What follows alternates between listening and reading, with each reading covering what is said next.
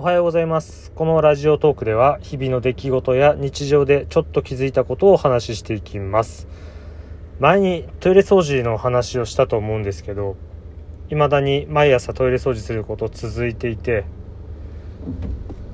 で本当に今やめたら現状維持ができなくなるんじゃないかっていう恐怖心がもうすごく出てきてしまって。これは結構まずいことというか大変なことではありますよ。もちろん朝すごく早くて忙しい日とかそういう時はしょうがないかなって思うんですけど前もねだでも一日朝早くて帰ってきてからもあの帰り道にねお酒を飲ませてもらってもちろん助手席に乗ってなんですけど車に乗った状態で帰りコンビニ寄ってちょこっとお酒飲みながら帰ってきたらもう酔っ払っちゃって。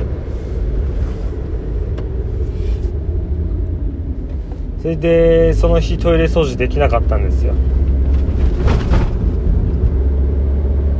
だかそういうのあるとああやばいまずいなこれはってなっちゃってもう次の日もちろん掃除して。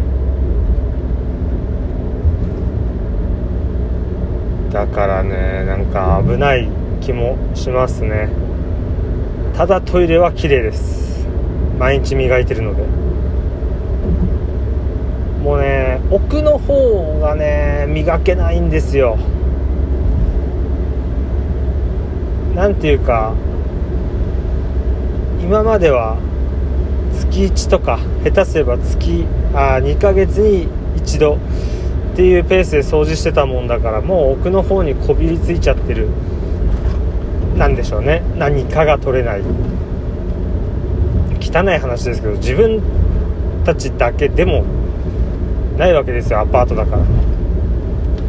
前に住んでた人のものもね残ってたりする可能性あるし。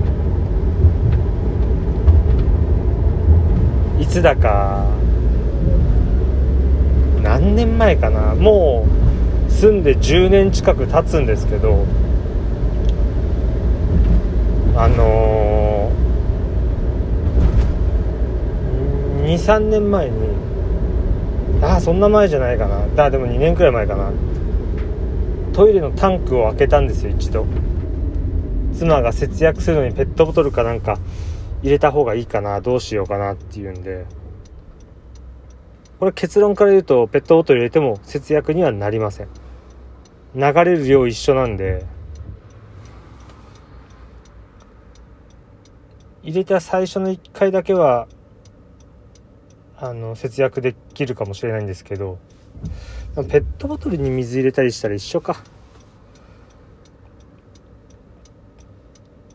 結局タンクの中の水位で水の高さでトイレのあの流すなんていうんですかあの器官、えー、構造。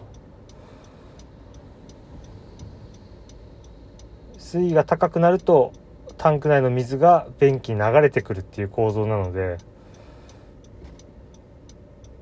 結局一定量までは溜まるようになってるんですよ。で当然そうすると一定量流れるようにもなってるんですよ。だからペットボトル入れた最初は節約できると思います。ペットボトル1本分。ただ次からは出て入って出た分入っていくんで水が。何も変わらないっていう。まあそんなことはどうでもいいんですけど。そのそういう理由でタンク開けたらおそらく前の人が入れたであろうペディエの瓶が入ってたんですよ。もう気持ち悪かったですよ。今考えても気持ち悪い。そういうこともあったりしたんでね。だからトイレどんなに掃除しても自分たちだけの汚れってわけでもないんだろうなっていうところで、うん、ちょっと。何とも言えない気持ちにもなるんですけど。あ、そういうのが積み重なって今の汚れがあるんで綺麗に落とすのはもう不可能です。不可能ですけどできることなら目に見える範囲だけでもそういう汚れが取れたらいいなとは思ってるんですけどね。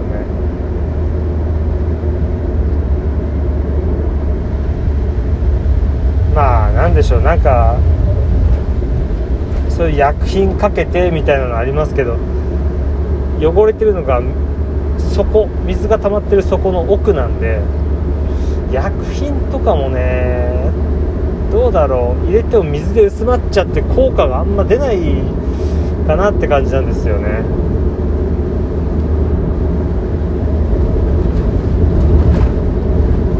まあそんな悩みを持つくらい毎日トイレ掃除してます。トイレ掃除グッズとかも買ってるしちょいちょい。まあそんな感じで。そんな感じです。ちょっとした悩みです。悩みというかもう恐怖というか、うん、不安というか。これやめたら今の経済が自分の中の経済が破綻してもうアパートにも住めないくらい貧乏になるんじゃないかっていう恐怖。勇気を持って一度やめてみるのもいいんですけど今ちょっとね仕事も立て込んでるというか、まあ、仕事柄家建てる仕事で現場もらうんですけどそれがいろいろ面倒なことが重なってる面倒なことが重なってるというか忙しいありがたいことに今忙しい状態なのでこれやめたらちょっと忙しくなくなっちゃうのかなっていう恐怖暇になっちゃうのかなっていう恐怖で。まして今梅雨時期でねまともに仕事ができないことも多いのでっていう感じなんですよね。はいそれが悩みです。悩みかな。まあいいや、えー、最後まで聞いてくれてありがとうございました。こんな変な話。次回もまた何かトイレ事情もちょいちょいお話ししていきたいと思うのでよければ聞いてください。それでは失礼します。